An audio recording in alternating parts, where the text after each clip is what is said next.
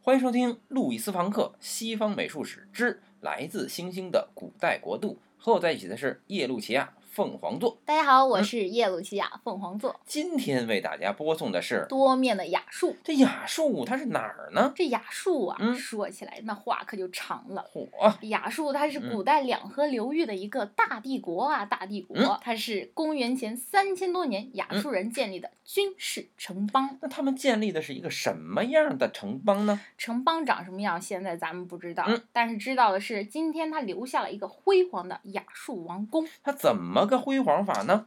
这竹板这么一打呀，哎别的咱不说，哎，说一说王宫门口竖着那个老厉害的人手一牛像，这人手一牛像，它长啥样呢？它长嗯着人的头、牛的身子，头戴王冠，长着翅膀，还有五条腿。它为什么五条它腿这个呢呀，？它是个嗯圆雕，嗯但是它是有一半是嗯卡在这个墙里面。哦，这样呢，从正面看，它是有两条腿的正面像；嗯侧面看是有四条腿的侧面哦像。那这么着就有五条腿了，对，保证每个面儿独立看都是真实就的。跟动画片儿似的。这也就反映了亚述人的观察方法和习惯。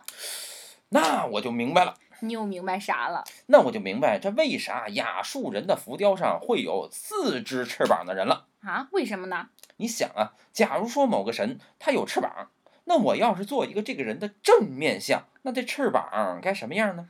嗯，那就是两边儿一边儿一个呗。对呀，那我要是做一个这个人的侧面像，那他该什么样呢？嗯，那就是侧面的人背后有俩翅膀，嗯上面一扇，下面一扇，嗯反正就是让它能显示出来。那我要是想同时表现一个人的正面和侧面呢，那就是把正面式的翅膀和嗯侧面式的翅膀叠起来。那不就变成四个翅膀了吗？哦，哎，那嗯对对对，那那在那个基督教里面那个四翼天使的形象会不会就是从这儿来的呀？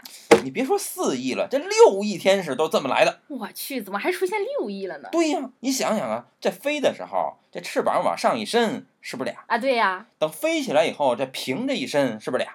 对呀、那落的时候往地上这么一支棱，是不是俩？对呀、这不六翼了吗？那就变成了以后的六翼天使路西法。对呀，哦，那我就明白了。嗯原来宗教中的神话形象往往都是来源于对图像的误导。而图像往往就来源于古代民族对世界的观察方法和表达形式。尤其是这些眼睛闲不住的亚述人。嗯，哎，你这要干嘛呢？我发朋友圈呢，你不刚发完吗？我刚才发的是正面儿的，嗯现在发个侧面儿的。好，那么今天这期多面的雅术就为大家介绍到这儿，我们下期再见。